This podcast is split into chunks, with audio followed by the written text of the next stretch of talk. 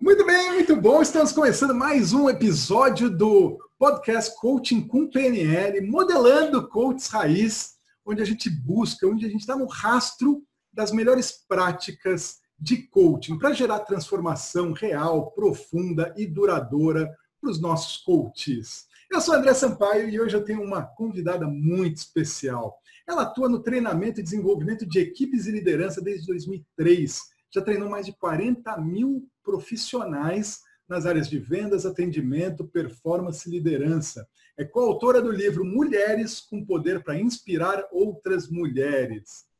Ela acredita que aumento de performance é consequência de uma transformação consciente. Marcela Prado. Marcela, muito obrigado por ter aceitado o meu convite.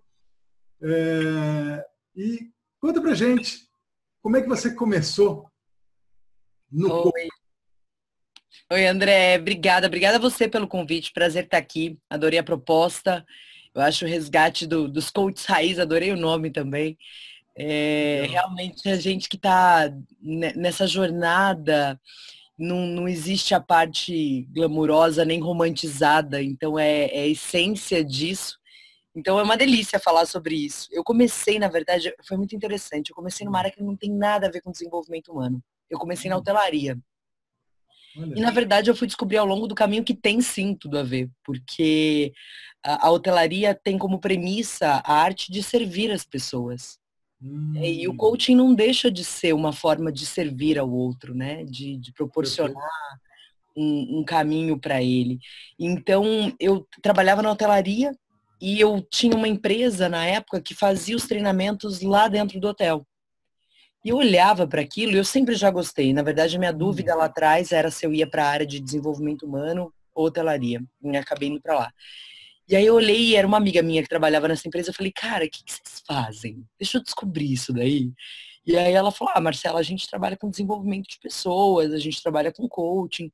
E isso era numa época que coaching era palavrão, porque ninguém sabia o que, que significava nem o que, que fazia. Era o coache, né? Coache. É, Coache, exatamente. Coache, é. Exatamente. E aí ela falou, vem conhecer. E eu fui. E foi uma coisa muito louca, porque eu morava em Campinas na época, essa empresa era de São Paulo. E eu falei, eu quero. Ela falou, tá bom. Eu lembro que era feriado de 1 de maio, dia do trabalho, nunca vou esquecer. Ela falou, segunda-feira você começa? Eu falei, começo. Não tinha onde ir, não tinha onde ficar, não tinha nada. Eu falei, quero, eu quero, eu quero. Me achei. E aí eu nunca mais saí dessa vida. É, me apaixonei por completo, me encontrei. Eu falo que eu tive uma sorte boa de ter descoberto muito cedo o que eu queria fazer. E isso é muito importante. Eu não sabia o que eu ia fazer, mas eu sabia com o que eu ia trabalhar. Hum, você tinha uma direção, você não sabia exatamente que, quais os passos do caminho, mas você tinha um, um, um norte. Exato. E às vezes as pessoas querem respostas muito claras, né? Uhum. E elas ficam altamente frustradas porque não tem essa clareza. E não precisa. Né? Não precisa. Às vezes você só precisa ter, eu quero trabalhar com gente, quero trabalhar com máquina, quero trabalhar com número. Já é uma uhum. premissa inicial. Sim, já ajuda bastante. Muito. E foi assim. E aí eu me encontrei e tô aqui nessa até hoje. Uau! Muito legal, Uau. né? Muito bom. Conta um pouquinho, como é que é o seu trabalho? Desde... Então você estava na hotelaria e aí você descobriu o coaching, foi fazer o treinamento de coaching e aí começou a trabalhar desenvolvendo mais pessoas. Foi. Eu comecei na área da parte operacional de desenvolvimento de pessoas. Então, o que, uhum. significa isso, né? Eu trabalhei numa empresa que era uma empresa americana que estava aqui no Brasil. A gente fazia esse trabalho e era super pioneiro na época, que, era, que já trabalhava com acompanhamento de performance. Porque RH, lá em 2003, é, e aí recursos humanos e desenvolvimento de pessoas como um todo, né? Não estou separando isso do mundo corporativo dessas empresas. Qual era o grande desafio? Você sempre fazia os treinamentos, mas não havia uma preocupação para fazer a mensuração dos resultados. Uhum. E esse é um risco que ainda continua acontecendo, mas lá atrás era muito pior, que é por isso que qualquer crise corporativa, a primeira coisa que se corta é são as festas e os treinamentos. Sim. Né?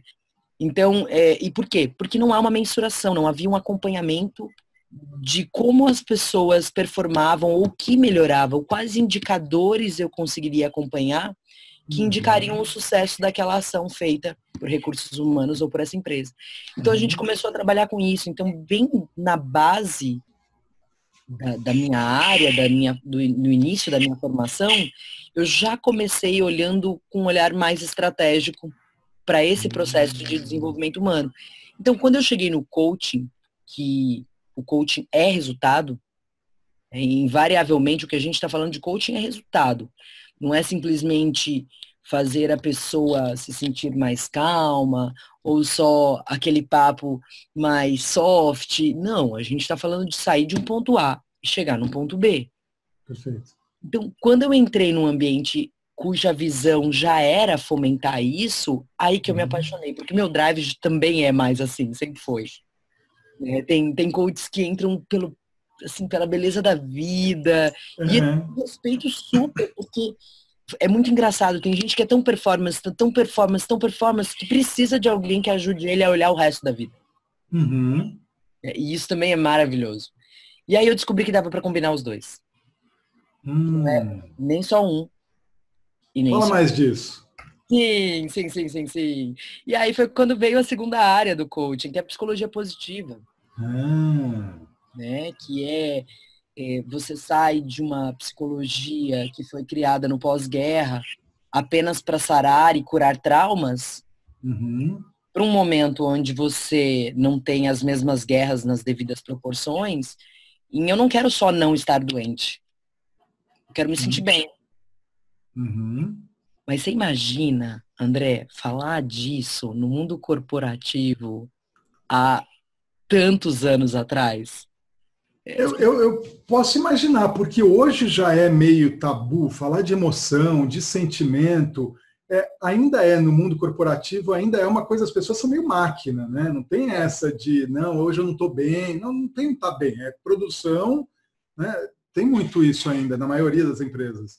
Tem, ainda tem sim. Isso está mudando bastante. Eu sinto uma mudança significativa nas uhum. empresas, mas ainda tem sim. Mas eu acho que é só uma questão de tempo para que eles entendam, uhum. porque a, a equação ela é muito óbvia. Ela é muito assertiva quando você começa a buscar. E a gente, por medir resultados, a gente uhum. começava a pensar, perceber o seguinte: não existe nenhum motivo racional e cognitivo para essa não estar performando. Porque ela tem recurso, ela tem headcount, ou seja, ela tem o um número de pessoas adequado, ela tem a estratégia, ela tem a direção. O que falta? É exatamente isso que eu sempre falo. Né? A gente, na PNL a gente tem o, o pressuposto que todos nós temos todos os recursos para agir eficazmente, para conseguir. Tipo, a gente tem um problema, nós temos dentro da gente os recursos para superar aquele problema. Então, por que não faz? Né? E é exatamente aí que entra o coaching, entra a PNL, entra extrair o melhor que tem dentro da gente, que está bloqueado por algum motivo. Exatamente. E aí você vai começando a ganhar aliados no mundo corporativo que uhum. começam a perceber que pelos caminhos que dava certo no passado, a gente não necessariamente vai ter os mesmos resultados no futuro. Porque o que muda, na verdade, é o contexto, uhum. é a necessidade de mercado. Então, as práticas que funcionavam tão bem até ontem, elas não necessariamente vão te levar onde você quer daqui para frente. E aí hum. é, é quando eles. É, e nem necessariamente é por um ato de humildade, mas é por um ato de desespero mesmo, sabe? Tipo, eu preciso de ajuda porque eu preciso entregar esses números. Então, eles acabaram num primeiro momento aceitando por não encontrar outros recursos.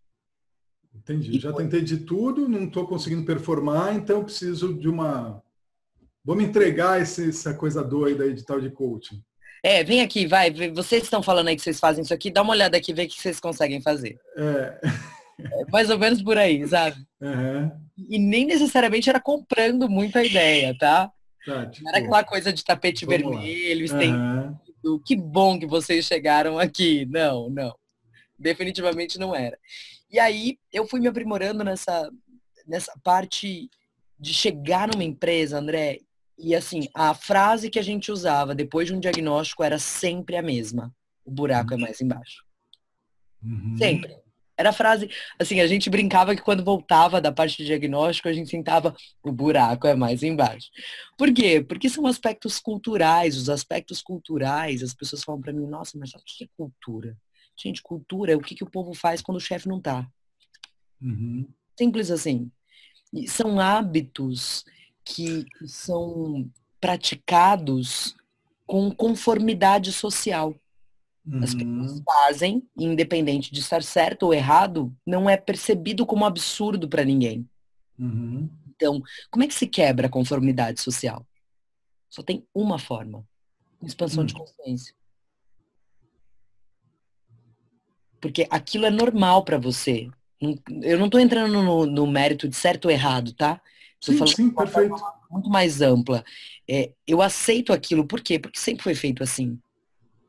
Então, Sim, passa a ser normal, passa a ser algo corriqueiro, você não questiona. Não, exatamente. Não questiona. Porque Sim. tem uma certa aprovação. Essa conformidade social é uma aprovação daquilo.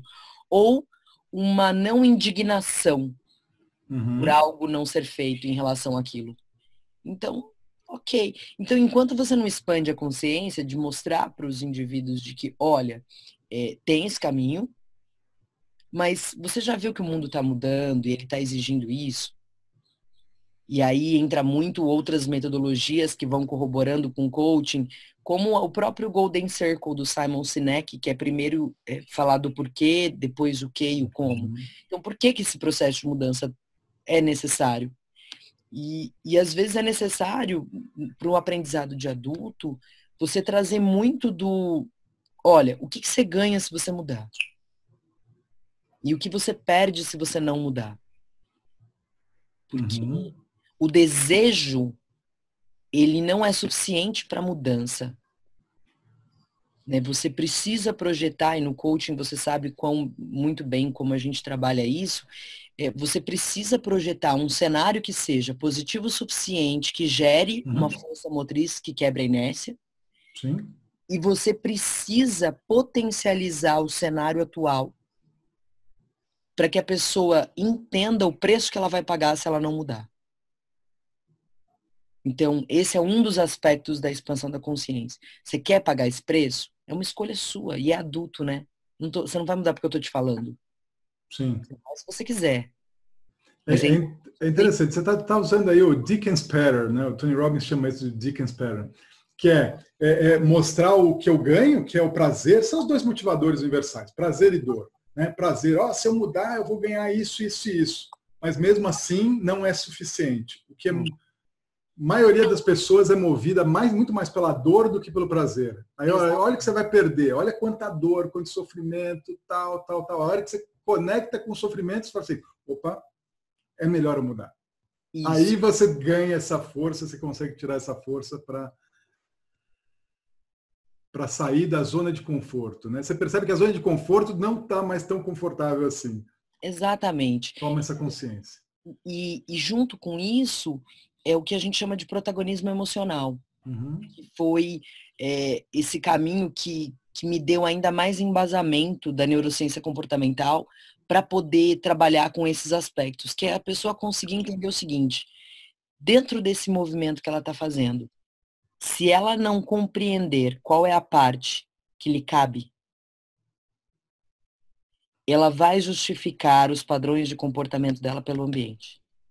Hum, se ela não assumir responsabilidade pelos resultados do, da equipe. Exato. E quando eu falo assumir responsabilidade pelo resultado, é literalmente a, saber a diferença, a linha tênue entre o que eu tenho controle e o que eu não tenho controle. Uhum. Porque eu não tenho controle que o mercado está mudando.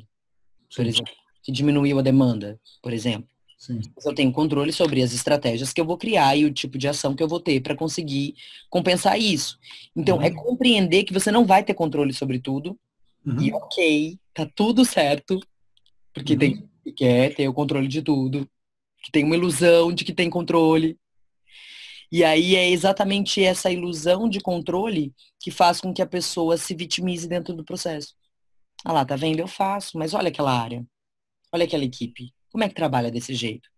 Isso vai minando forças departamentais mentais que vai fazendo com que eles se tornem cada vez menos colaborativos e aí esse ciclo vicioso se retroalimenta. Então é necessário quebrar isso. Hum. E eu volto para a expansão da consciência, porque não tem jeito de fazer isso. Tem a pessoa se perceber qual é o papel dela dentro desse cenário. Se ela não encontrar um motivo, um propósito pelo qual ela está fazendo aquilo, porque ninguém se inspira por tarefa. Uhum. Ninguém vai ter tarefa legal para fazer o tempo inteiro. Pelo contrário, ah, tem muita sim, é tarefa chata pra uhum. caramba. Você olha e fala, não, gente, não tem que fazer isso.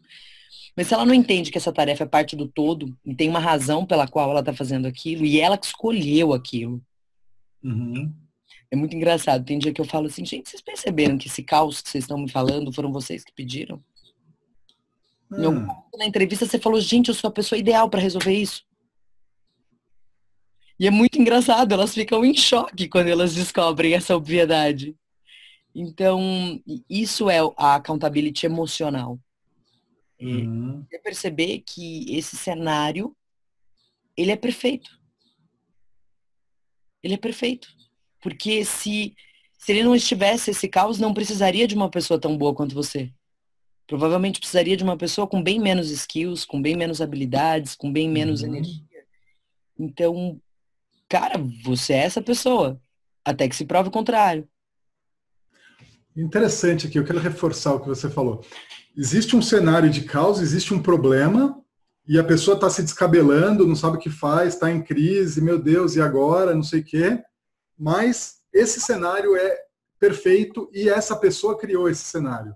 Total. Isso é importante. Então a pessoa tem que tomar consciência de que eu criei esse cenário e ele, todo esse problema, ele é perfeito.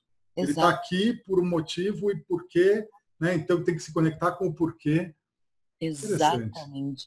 Eu, eu costumo dizer que as pessoas são mestres disfarçados pra gente.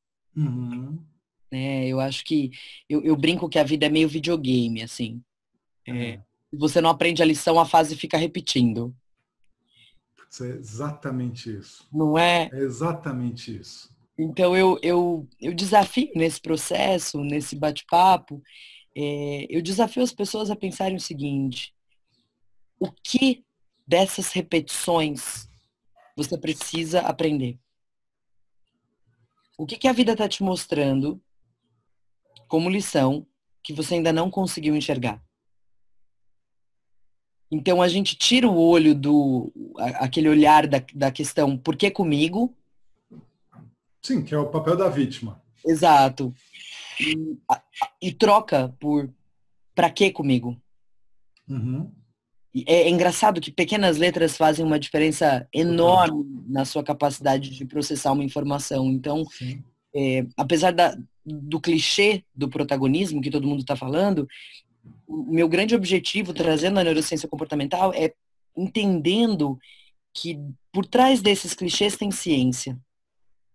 Uhum. Se eu me focar no aprendizado que isso pode me trazer e, e, realmente entender quais são os componentes que minha mente tem, tanto para me sabotar quanto para me impulsionar, eu consigo criar novos caminhos.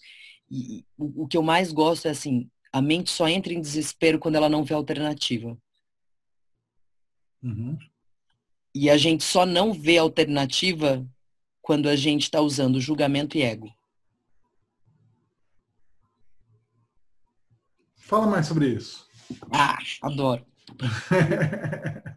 é assim, todos os meus treinamentos começam com essas duas regras. Todos, sem exceção. Hum.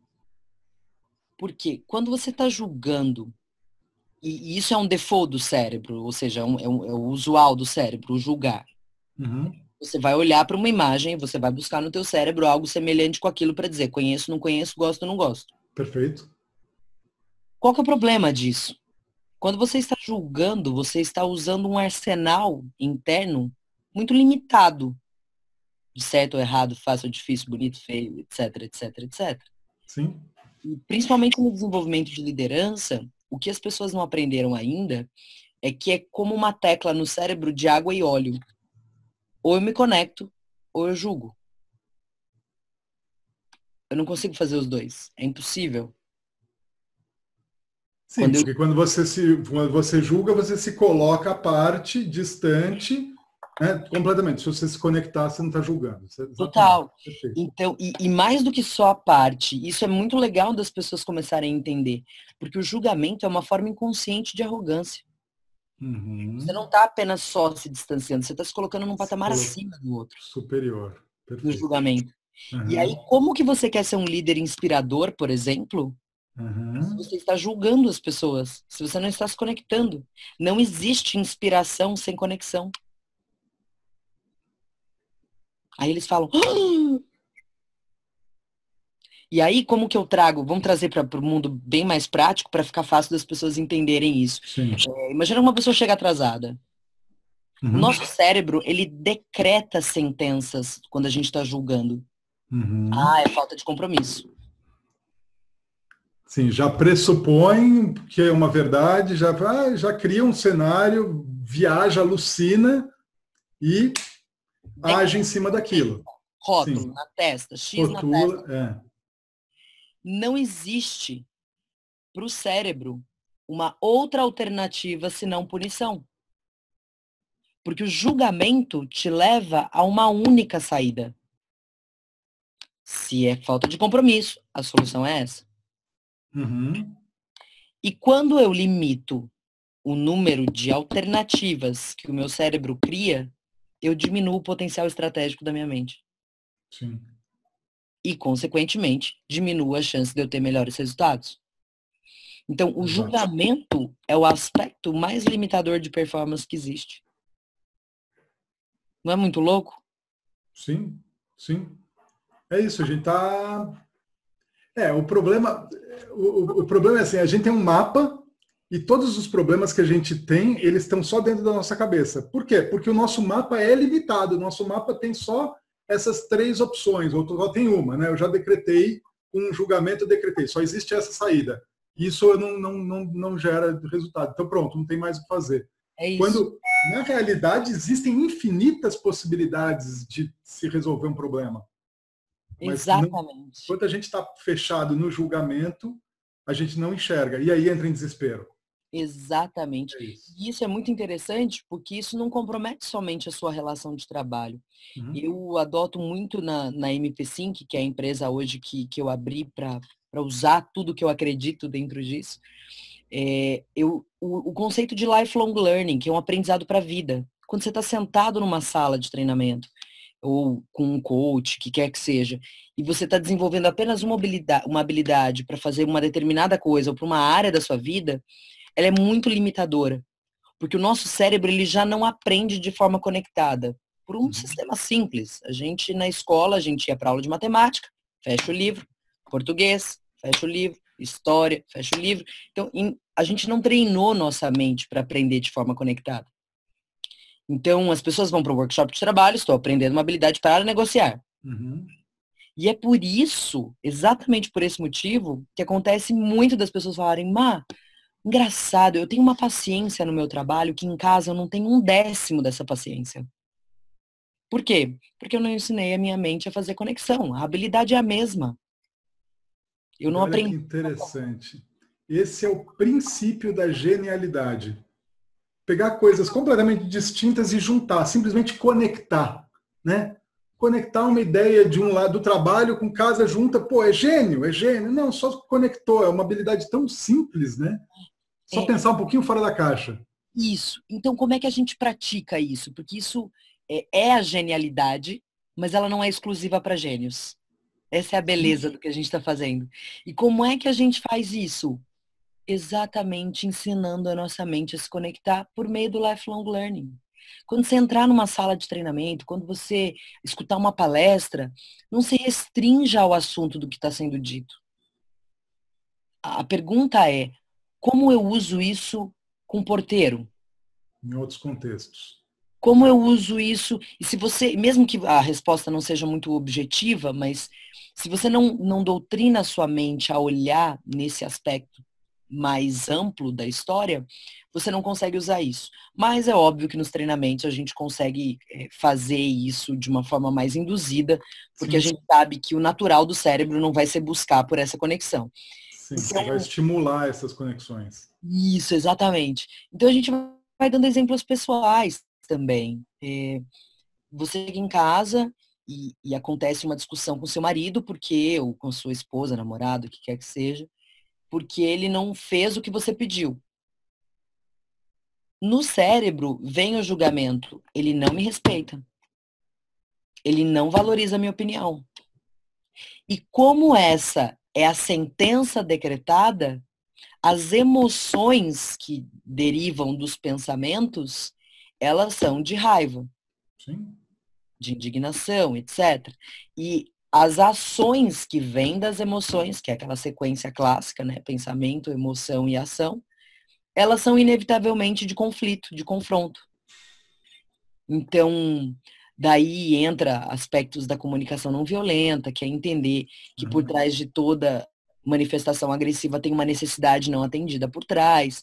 Então, aí você vai juntando alguns recursos para ajudar a sua mente a criar novas alternativas. Mas para isso eu tenho que abrir mão do ego. Sim. Que o ego pressupõe que, que eu sei. Abrir mão de, da certeza de que você está certo e sabe tudo. Exato. Não, eu já sei porque eu, é assim, eu vi, né? Eu, você fez uma cara assim, eu já sei que você está desse jeito, você está querendo dizer isso.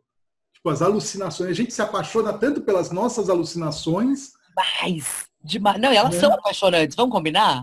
A gente demorou tanto tempo para criar isso aqui. Como é que eu não vou me apaixonar?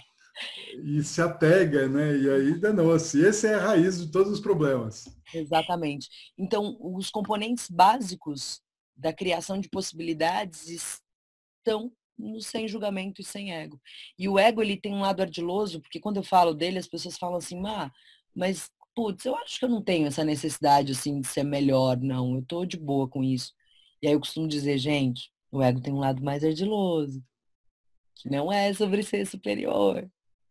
É sobre a necessidade de estar certo. Uhum. Que é aquela necessidade que as pessoas ainda não entenderam que o ego, ele tira da gente o discernimento sobre quais batalhas vale a pena entrar.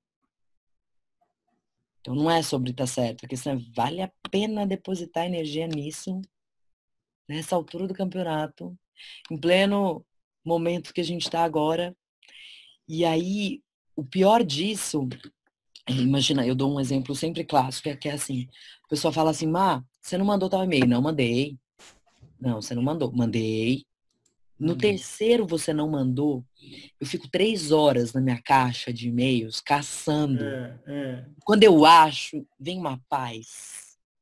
Sabe aquela história assim, nossa, vou até tomar um café, porque eu vou mandar assim, conforme conversamos, segue novamente. É. Ai, meu Deus! Eu falo, gente, a armadilha do ego é que ele faz você ter uma falsa ilusão que você é focado em resultado. Porque se você fosse focado em resultado, você jamais perderia tempo com isso. Exato. Então, a distorção da realidade se dá pela nossa inabilidade de filtrar o julgamento e o ego. Interessante, você falou, a armadilha do ego é a ilusão da gente que a gente está é, é, focado em resultado. Se a gente não está focado em resultado, a gente está focado em quê? Tá certo. Em estar certo, em provar que eu estou certo. Mesmo que isso custe a minha estabilidade emocional. O ego cega. Essa necessidade, ela Olha cega. só que louco. Muito, muito. Então, a gente se apega. Eu já estou indo para crenças limitantes aqui. Então, nós temos Ai. uma crença é. E aí você fala assim, puxa vida, não, eu quero esse resultado, não, mas eu tenho essa crença e eu tenho que provar. É mais importante provar que a minha crença, que aquele statement que eu fiz é verdadeiro, que eu vou sacrificar o resultado para provar que eu estou certo. Você quer ver um exemplo prático disso? Bem bobo. Você está no computador, teu computador da pau. Você uhum. chama o cara de TI. E é óbvio que a hora que ele chegar vai funcionar. Sim. Clássico. Assim como a criança no pediatra, ela fica boa. Clássico. Exato. Ao invés de você ficar feliz, você fica puto. Você fala, mas tava, não tava funcionando. Eu juro para você que não tava. Você fez algum voodoo, alguma mágica aqui ah, que não tá. do TI que fez o negócio funcionar. E eu falo, cara, por que, que a gente fica de incomodado a puto, né? Porque tem níveis é, de incômodo é, é. no processo. Mas se teu objetivo era fazer a máquina funcionar, de que importa se foi o teu dedo ou o dedo dele? Uhum. Então, uhum. eu, eu quero mostrar com coisas bem simples, porque se a gente começa a corrigir o cotidiano quando chegarem coisas complexas, a gente já tem um mapa traçado na mente. É, e a gente tem que lembrar que novos circuitos, novas sinapses neurais, os neurônios wild together, fire together. Quanto mais você faz, mais eles se fortalecem. Quanto menos você faz, menos ele se fortalece. É como um músculo. Você não fica uhum. é, com um músculo rígido com uma semana de treino. Sim. É um processo. Sim. Então, é, sem ego e sem julgamento é muito palpável. Sabe? É, é, muito. Eu não preciso de um curso de 130 mil reais para aprender sem ego e sem julgamento. E uhum. eu não preciso ficar no Himalaia meditando para fazer sem ego e sem julgamento. Eu tenho cenários de sobra para eu praticar isso. Às vezes é mais fácil no dia a dia você aprender isso do que sozinho lá, né? Fica fácil ficar lá sozinho. Exatamente. E é, e é, isso desmistificar nesse processo de coaching e de desenvolvimento humano, de que eu não preciso de um cenário diferente para aprender o que eu preciso aprender. É o contrário. A gente já tem tudo. Toda a situação é perfeita. Perfeita. Perfeita. Até mesmo que você não, te, não tenha equacionado por quê.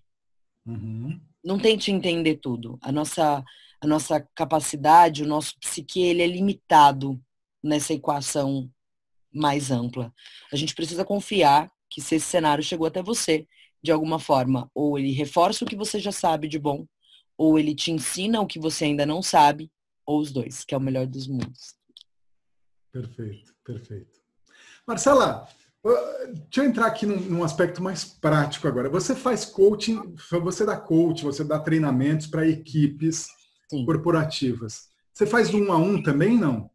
Um a um a gente fa... eu faço muito menos do que eu fazia antes e eu faço geralmente dentro de um programa de desenvolvimento continuado. Legal. É, então, porque a gente é, onde a gente trabalha mais fortemente nessa uhum. transformação digital e como é que eu combino o desenvolvimento humano com tecnologia. Bacana. Então, nós temos muitas experiências, por exemplo, que a gente combina tecnologia com o humano, experiências que a gente desafia a pessoa a ser focada em resultado, sem perder a conexão humana. Então, o mindset digital é esse, né? Eu uhum. preciso da agilidade, né, de uma metodologia ágil para conduzir os meus projetos, mas eu preciso lembrar que se eu não fizer isso em paralelo com o humano, é, é como ir de Ferrari para um abismo. Eu preferia ir de patinete. Né? Uhum. Não precisa ser tão rápido assim. Não precisa, definitivamente. Então eu não quero tecnologia para me acelerar se a minha mente e a minha habilidade social não está acompanhando esse desenvolvimento. Uhum. Então, quando a gente combina essas duas coisas, as sessões de coaching elas estão inseridas como parte de um processo de desenvolvimento. Então, é porque hoje eu trabalho muito mais na forma corporativa e eu tenho parceiros que são outros coaches que eu amo de paixão, confio. Também são coaches raiz. Assim eu confio na habilidade deles para atender as pessoas que fazem coachings é, pessoais, né? De Legal. Legal. E quando você está dando um treinamento, né? E você está fazendo um coaching em grupo e beleza. Qual que é teu foco? Você chegou lá, onde que está a tua atenção? Qual que é o resultado que você está buscando? Sim. Primeira coisa é ter bastante clareza do cenário da organização. Uhum. É, pode parecer clichê isso, mas tem muitos profissionais dessa área que eles estão mais preocupados no conteúdo que vai ser passado. E, e aí eu volto para os aspectos que, eu, que, a gente acabou de discutir agora. Eu não eu não tô aqui para julgá-los. Eu entro com uma visão de antropólogo em sala. Hum. Então, o antropólogo não chega numa sociedade e fala, credo, eles comem isso. Nossa, eles fazem isso. Uhum. Eu pergunto o que eles fazem. Onde eles precisam chegar. O que eles estão fazendo hoje que aproxima eles disso. O que eles estão fazendo hoje que afasta eles disso. Uhum. E a hum. pergunta principal é, eles sabem dessas respostas? Porque às vezes, para a organização ou para a alta direção, eles sabem disso. Mas as pessoas envolvidas não. Uhum. Então não adianta eu chegar em sala e contar para eles isso. Primeiro que ao invés de inspirá-los à mudança, eles vão se sentir superídos. E assim, por que, que precisa de uma pessoa de fora para me contar isso? Uhum. Né? Então, eu volto para o contexto principal, que é qual é o mercado que este local está inserido. O que está acontecendo nesse mercado lá fora? Né? Esse mercado está em franco crescimento? Ele está passando por uma grande crise? Quais são as tendências desse mercado?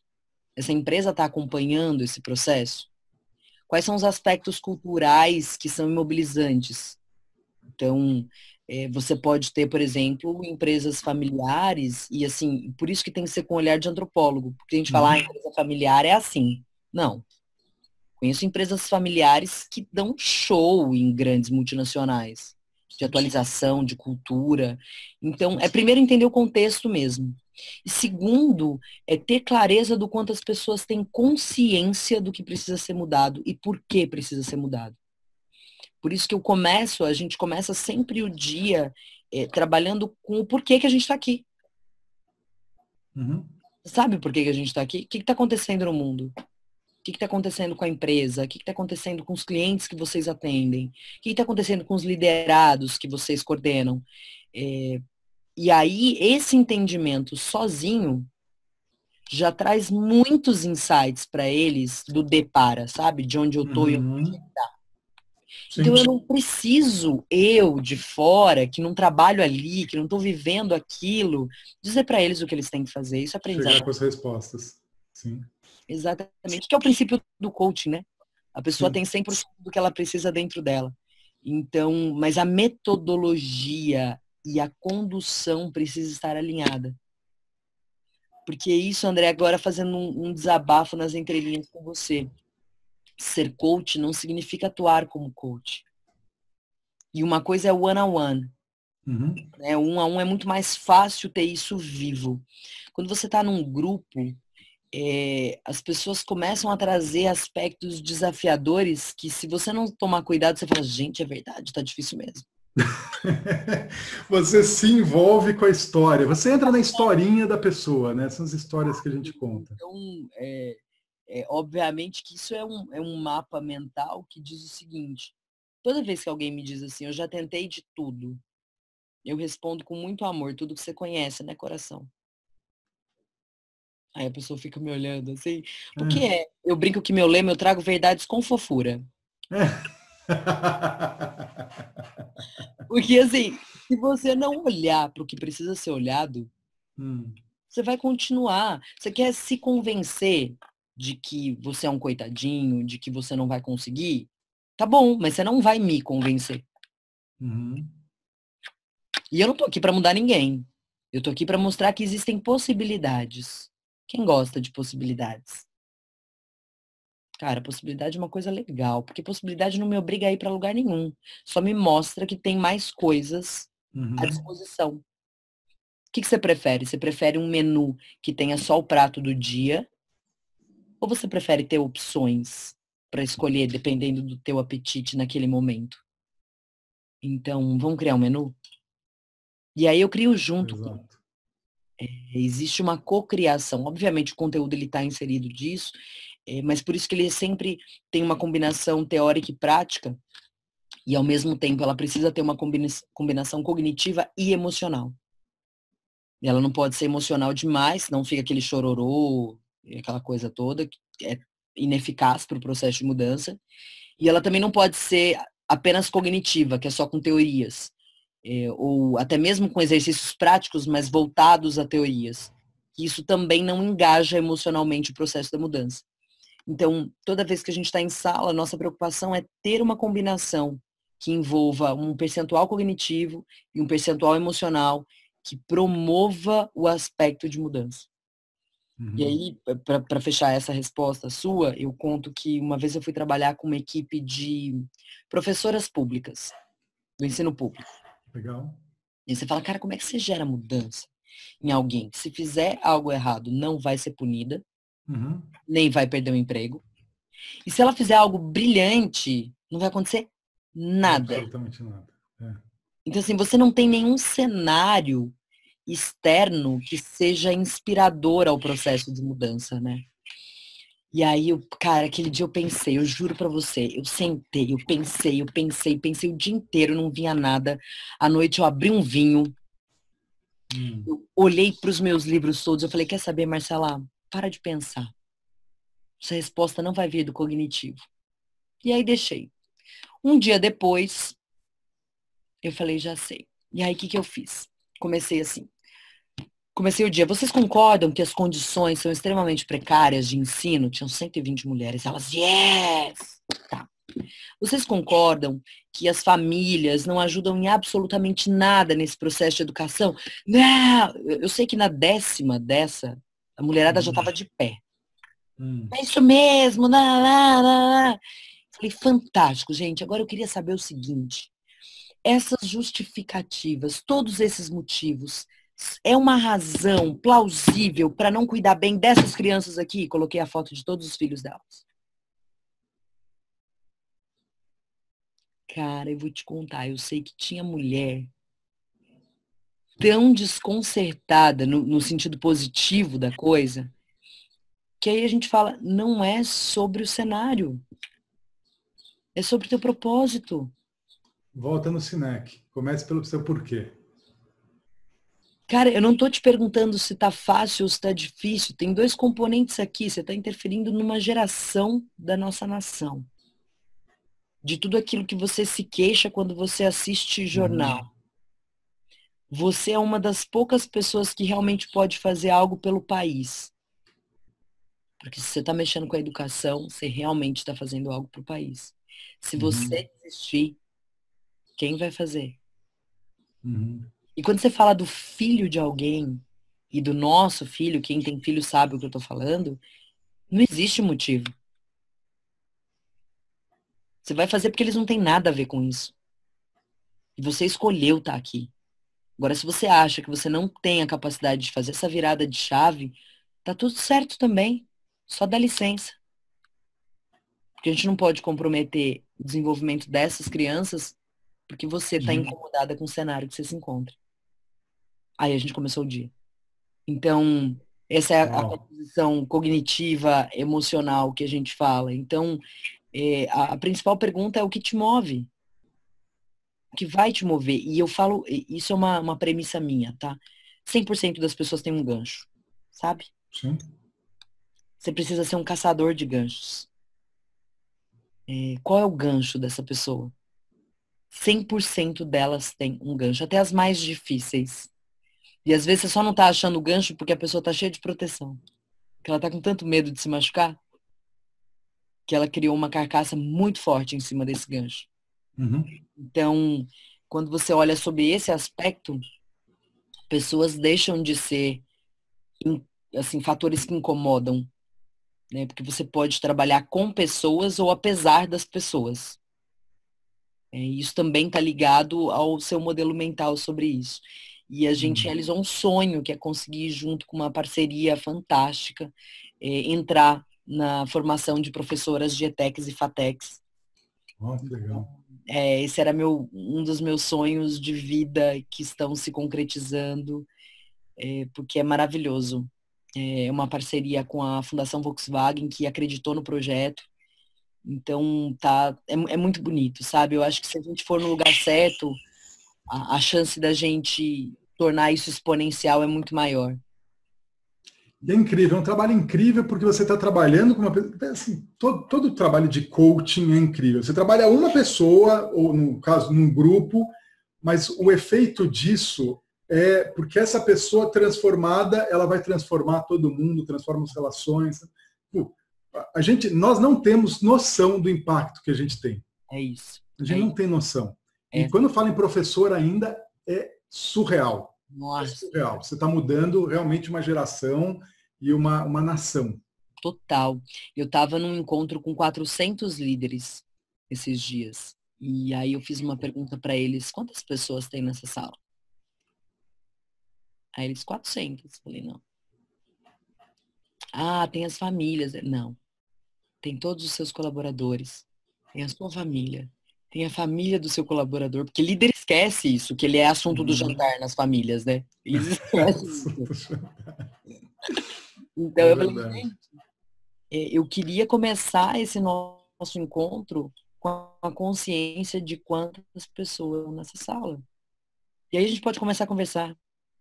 Uhum. Então, por isso que eu falo, sem a expansão da consciência, da percepção ampliada do que está acontecendo, eu vou permitir que minha mente crie coisas muito limitadas de possibilidades, de futuro, de presente.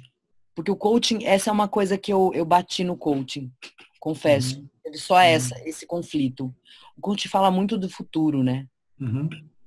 E o futuro é uma soma do que você faz agora. Sim. Né? Então, é, não que haja conflito, mas há um direcionamento maior para o futuro. E não é agora. A, a, ansiedade é falta de fé. E eu não estou falando de fé religiosa, eu estou falando do acreditar. Quando você não acredita, você fica ansioso. Então respira. Respira. Volta para agora. Agora não tem medo. Agora tá, ó. Agora tá aqui. Tá aqui. Uhum. Então volta pro agora. Que você lembra a força que você tem. Tira o ego, tira o julgamento e a gente começa a co-criar novos caminhos, novas soluções. Fala, como é que você apaixona por isso, gente? Excelente. Não é? É incrível, é incrível. Bom, então, deixa eu fazer um resumo aqui, eu vou resumir muito grosseiramente o que a gente falou. É, primeiro passo é entrar com uma atitude de curiosidade, né, vestindo a carapuça do antropólogo. O que está acontecendo aqui? Para você entrar com curiosidade, você suspende o julgamento, suspende seu mapa. Olha, eu não sei de nada. Ou talvez eu tenha pressuposições, mas eu vou deixar de lado porque eu estou curioso para saber o que será que está rolando mesmo.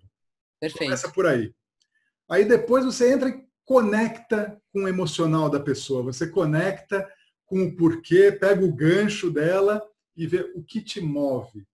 E aí começa o trabalho, né? Aí tira ela da inércia e começa Exatamente. o trabalho. Exatamente. Em paralelo, estude muito. Porque depois que você concluiu essas primeiras etapas, o seu background para ajudá-lo a co-criar novas soluções é decisivo. Uhum. Então, estude incansavelmente, mas não estude para saber mais do que alguém. Estude para ampliar. Eu brinco que é o seguinte: tem gente que tem aquele kit de lápis de cor de seis cores. Hum. Para você ser coach raiz, você precisa ter o kit mandala. É. Então, é, você pode nem usar aquilo e você não vai usar para mostrar para o outro que ele sabe, porque não é sobre o outro. Uhum. Né? Então, é, é, ter certeza que você está ampliando e que isso também não gere ansiedade, porque tem muito coach que quer fazer, fazer, fazer curso, fazer curso, fazer curso, fazer curso, fazer curso e não aplica. Sim. Então, eu não brinco. Assim, nada. Faz curso. Aplica na sua vida pessoal. Uhum. Para depois querer ajudar alguém. Perfeito. Então, não adianta você querer salvar o mundo se sua casa está um caos. Cuida de casa. Começa, começa com a gente, né? A mudança Total. começa aqui dentro. Total. Você quer transformar um líder? Transforma você. Uhum. Né? Você quer eh, se conectar com as pessoas que você faz coaching, que você dá treinamento? Conecta com as pessoas de casa. Então, é, não tem nada mais lindo para um coach ficar bom naquilo do que ele aplicar em si tudo que ele está praticando. Até porque ele vai estar tá leve o suficiente para estar a serviço e forte o suficiente para estar no processo. Isso não significa que tem que estar 100% tudo bem. Porque às vezes a gente está passando por vicissitudes da vida mesmo, isso acontece. Mas é entendendo todos esses conceitos que você está aplicando para si. Uhum. Então, a, o cenário, mesmo em caos, está perfeito para te ensinar o que precisa ser aprendido. Então, se você está praticando isso internamente, sem ego e sem julgamento, uhum. você vai ser muito melhor para fazer isso para os outros. Então, aí tem o arsenal para dentro também, que eu acho que é tão valioso quanto para fora. Perfeito, perfeito. Então, estude muito, aprenda muito, tenha um arsenal, tenha uma, uma, uma caixa de ferramentas bem vasta para ter flexibilidade. Né?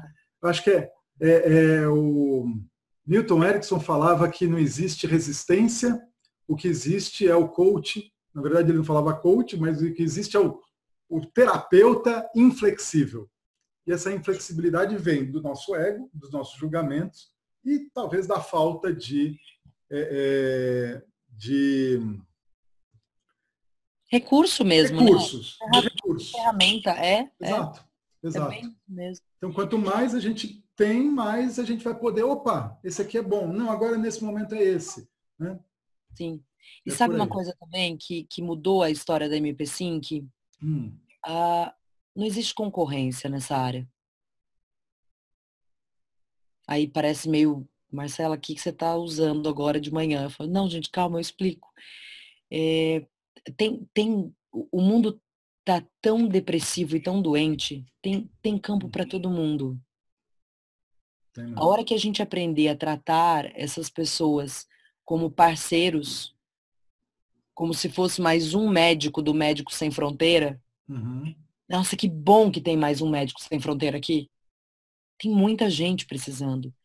Então, construa aliados, compartilhe seu conhecimento com as pessoas dessa área. É, um dos motivos do coach ter ficado assim é porque as pessoas estão pensando como concorrentes. Uhum. É, então, vamos, vamos. Eu, concordo com você, eu concordo. E eu acredito que além de, eu vou, eu vou somar aqui, além do mercado ser muito grande, ter espaço para todo mundo, eu acredito que é, cada pessoa se conecta com um tipo de profissional, com um tipo de proposta. Exato. Então, nem, nem, nem, nem tem, é, né? é muito mais uma questão de afinidade. Total, rapor, empatia, meu, Exato. nossa, olhei, deu match. É, é então, é por aí. Não força. Então, não, não, precisa forçar, não precisa se preocupar que ah, o outro vai pegar meu cliente. Não, se, se colar para o outro vai ser bom para o outro e vai vir para você o que está na sua energia, o que está na sua vibrando na tua frequência. Total. Faz o seu. Se preocupe em fazer muito Exato. bem feito. Porque Exato. assim como outras profissões, a área de coaching, o boca a boca. Hum, isso é muito chave. O fator mais decisivo. Então, é importante fazer marketing, é importante tudo isso é importante, claro, não estou tirando a vertente da importância desses outros aspectos, mas assim, é, como que eu diminuo a intensidade da minha parte comercial? Uhum. Quando te, a tua realização está tão impecável que as pessoas falam, cara, tem que ser. Não, se você quiser fazer isso, tem que ser com fulana. Exato. Exato. Então. O melhor marketing é um bom trabalho. Não é? Perfeita é. frase. É exatamente é. isso. Então, mindset de abundância, menos Exato. mindset de escassez, sabe? Medo de perder. O medo de perder não deixa você estar na sua melhor versão. Uhum. Então, faça bem feito como se você tivesse todo o dinheiro do mundo. Uhum. Que o resto vem. Excelente, excelente. Marcela, para a gente fechar aqui, para gente fechar aqui, uma pergunta de curiosidade. É, você está no seu escritório agora? Sim. É seu canto. Sim. Eu estou vendo aí, estou reparando alguns elementos, tem cristais, flor de lótus, mandala. É, você tem uma. uma são, são aspectos só decorativos ou tem alguma questão de afinidade com práticas espirituais, energia, enfim? Tem, tem, tem. Como é, é que você associa isso com o coaching? Cara, com todas as minhas forças. Hum. Eu acredito, eu, eu estudo sobre energia humana que é um curso de terapia prânica. Prana é energia, né? Uhum. Na verdade, tudo é energia. Às vezes você chega num lugar e você fala assim, nossa, que climão, ninguém precisa abrir a boca. Uhum. Sente. Né? Uhum. Então, é igual o Wi-Fi, você não precisa acreditar no Wi-Fi. A hora que conectar, você vê que tem. Energia é a mesma coisa. Não precisa acreditar. A hora que conectar, você vai ver que tinha energia. Então, tem dias que eu tô super saudável, por exemplo, e minha energia tá baixa. Então, como é que eu não vou acreditar nisso? É, eu acredito demais nisso. Eu tenho uma, uma espiritualidade, não necessariamente uma religião, uhum. muito fortalecida. Eu acredito com todas as minhas forças que a gente está aqui por um propósito. Que não é uma passagem que você vem, volta e dorme pro resto da vida. Pro resto da morte, quer dizer, né? Uhum. Eu acho que e nós todos estamos conectados da forma mais profunda que a gente possa imaginar.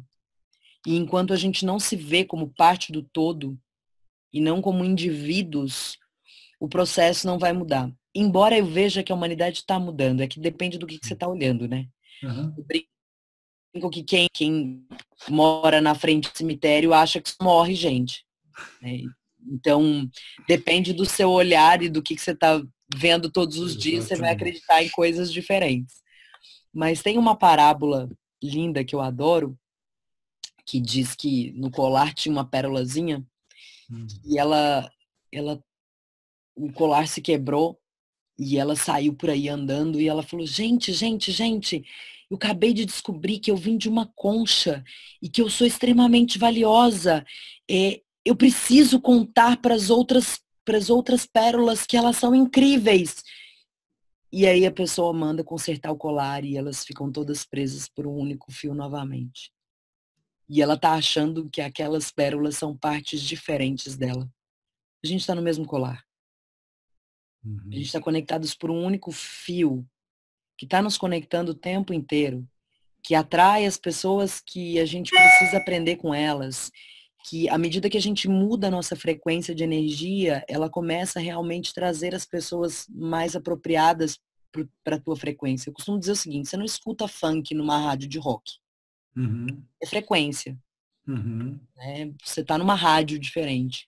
Perfeito. Então, enquanto você não cuidar desse templo aqui, né? E, e, esse corpo não por estética, mas é porque eu preciso deste corpo resistente para eu fazer o que minha alma veio fazer. Perfeito. Então, eu, eu acredito que cuidar de si é um processo, é igual carro, você vai fazer a manutenção do teu carro não porque você ama seu carro, tem gente que sim, mas é porque você vai precisar dele. Sim. Então, eu, eu acredito nesse processo integrado da gente com os outros e da uhum. gente internamente. Enquanto a gente não silencia a mente e confia que tem algo mais forte que a gente regendo tudo isso, é, fica mais difícil ainda de aplicar tudo aquilo que a gente conversou até agora. Uhum. Então, eu acredito, eu chamo Deus de barbudão. É, essa é boa. Cara, ele é muito meu brother. Troco é. altas ideias com ele. Com barbudão. Com barbudão eu falo para ele.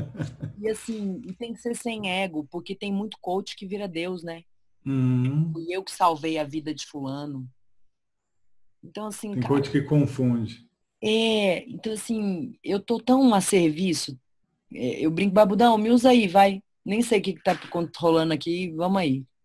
Então, uhum. sim, com todo respeito a todas as crenças religiosas, é, meu papo com ele é uma delícia. É como Excelente. um papo que teve aqui agora, sabe? Sim, sim. É isso. Excelente, Marcela Prado. E... Brigadão, foi ótimo bate-papo. Eu acredito que é, contribuímos muito aqui com, com a melhora e com o crescimento de verdade dos coaches. Muito bom. E do mercado como um todo.